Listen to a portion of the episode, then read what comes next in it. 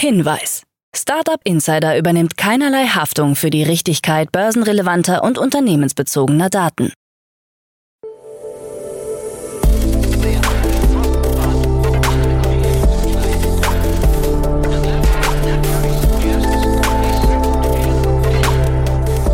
Startup Insider Daily. Morgen Update.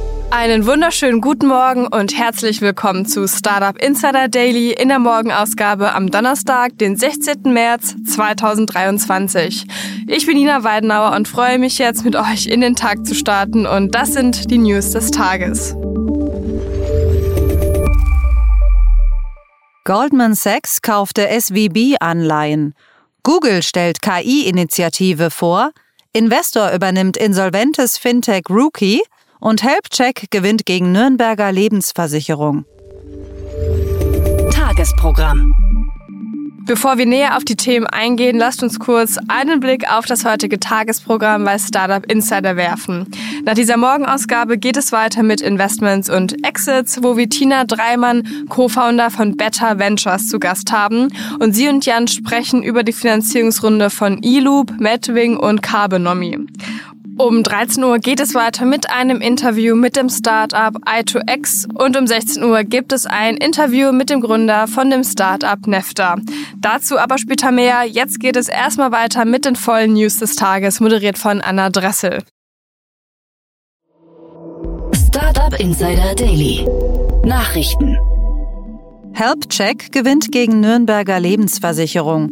Im Streit zwischen der Nürnberger Lebensversicherung und dem Legal Tech Portal HelpCheck hat das Oberlandesgericht Düsseldorf entschieden, dass sich HelpCheck nicht als Versicherungsberater registrieren muss. Das hatte der Versicherer gefordert. Eine Revision haben die Richter nicht zugelassen. HelpCheck hilft Verbrauchern gegen Erfolgshonorar dabei, ihre Lebensversicherungsverträge rückabwickeln zu lassen. Dafür fallen zwischen 29,75 und 39,75 Prozent auf den zusätzlich erzielten Mehrwert an. Helpcheck-Gründer Peer Schulz begrüßte den Richterspruch und sagte, die Entscheidung des OLG gibt uns Rechtssicherheit und bestärkt uns auf unserem Weg, immer mehr Verbrauchern über unser Legal Tech Portal den einfachen Weg zum Recht zu ermöglichen. Investor übernimmt insolventes Fintech Rookie. Das zahlungsunfähige Hamburger Startup Rookie hat einen Käufer gefunden. Ein namentlich nicht genannter strategischer Investor soll das Teenager-Fintech fortführen und ausbauen, wie das Unternehmen bekannt gibt. Der Verkauf soll nach Eröffnung des Insolvenzverfahrens erfolgen.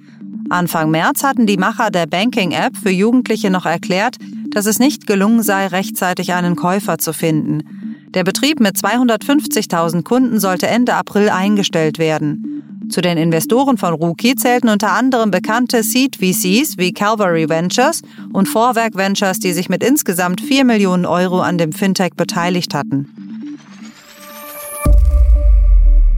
OpenAI stellt ChatGPT-4 vor. OpenAI hat als Entwickler von ChatGPT das Sprachmodell GPT in einer neuen Version vorgestellt. Es soll zu Beginn nur zahlenden Kunden und über die API bereitgestellt werden.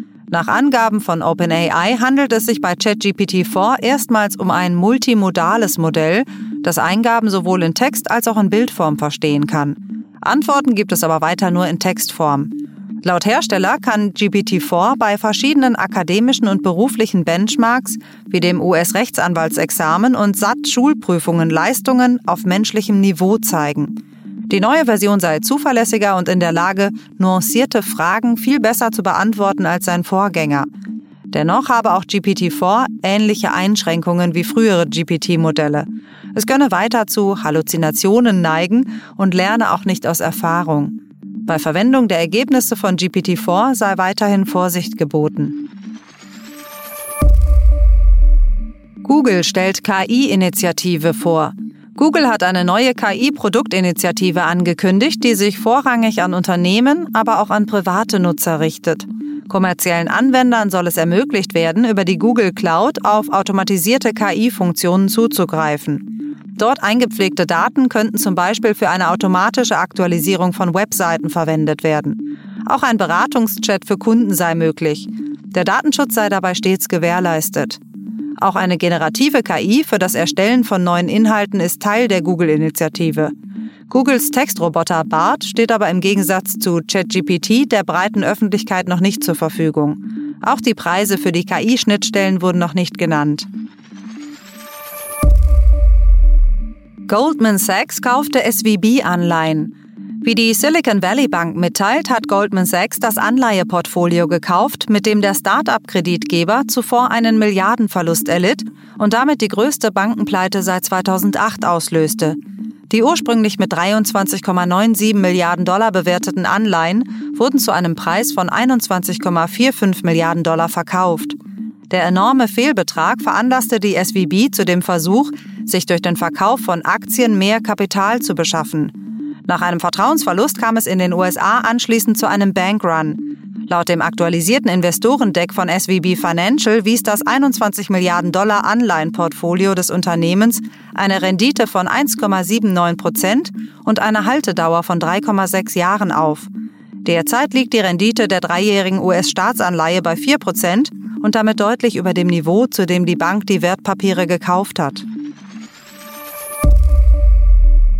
US-Großbanken profitieren von SVB-Pleite. Nach dem Aus für die SVB schichten US-Kunden ihre Einlagen zu den Großbanken JP Morgan Chase, Bank of America, Citigroup und Wells Fargo um.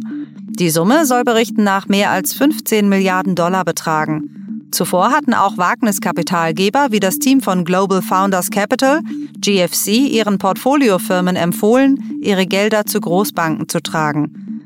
GFC warnte ihre Portfoliofirmen explizit davor, dass weitere Banken in den Sog gezogen werden könnten, vor allem digitale Banken und andere technologiefokussierte Banken. Ob nach der SWB noch weitere kleinere Banken den Turbulenzen zum Opfer fallen könnten, ist offen. Gegenüber dem Handelsblatt sagte ein Berliner Investor, die Existenzberechtigung der Regionalbanken steht hier gerade auf dem Spiel und es ist noch unklar, wie das ausgehen wird. Ransomware-Drohung an SpaceX.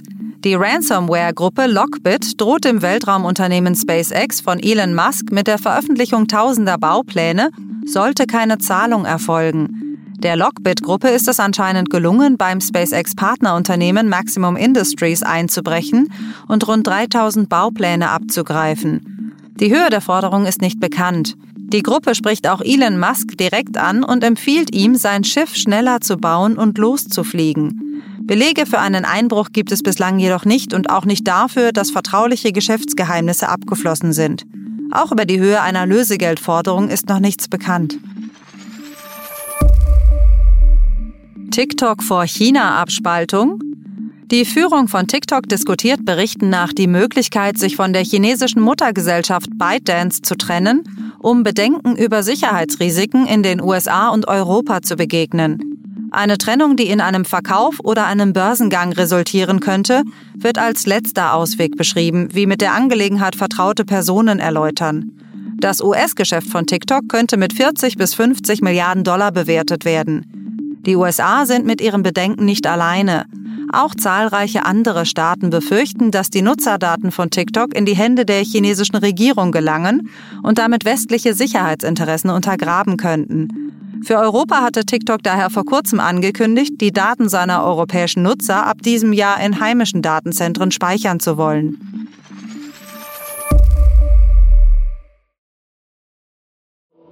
Startup Insider Daily.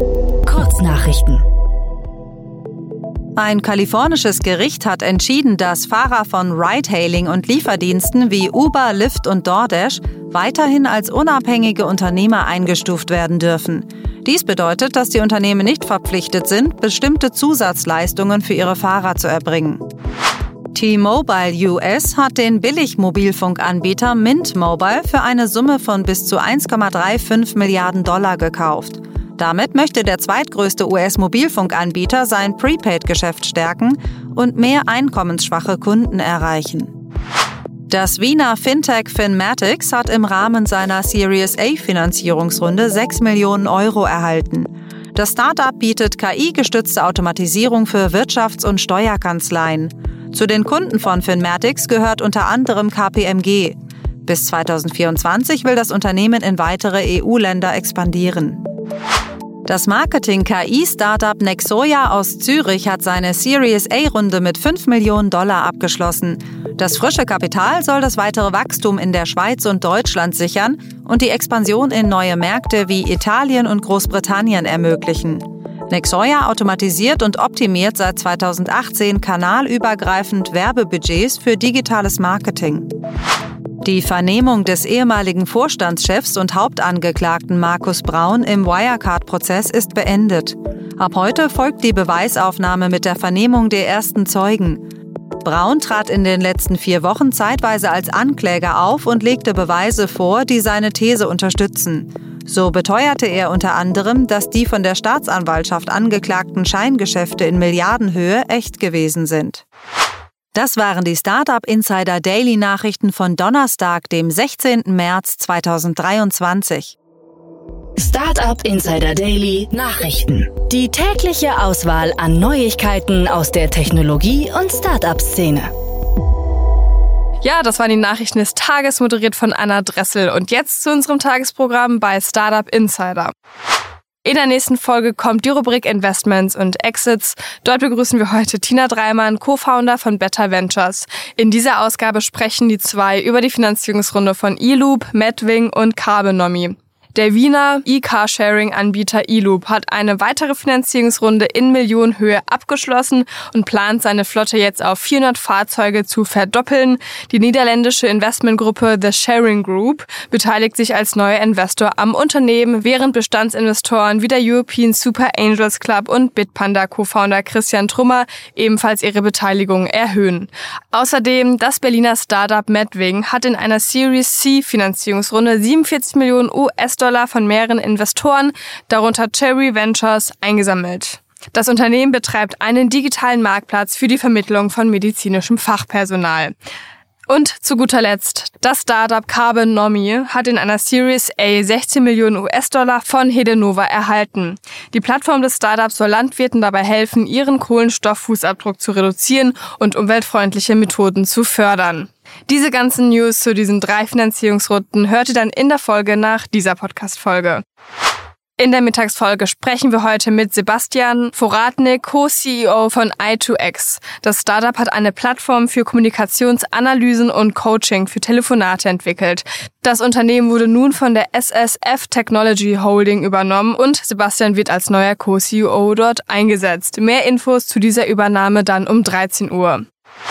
Und in unserer Nachmittagsfolge geht es weiter mit Kai Goldmann, Co-Founder und Chief Design Officer von Nefta. Das in Berlin und London ansässige Startup hat eine Technologieplattform entwickelt, die Unternehmen dabei hilft, hochwertige Web3-Produkte zu entwickeln. In einer Seed-Runde hat das Startup nun 5 Millionen US-Dollar eingesammelt. Alle News zu dieser Finanzierungsrunde dann um 16 Uhr. Ja, und das war's jetzt auch erstmal von mir. Ich wünsche euch noch einen wunderschönen Tag und wir hören uns dann morgen wieder. Macht's gut.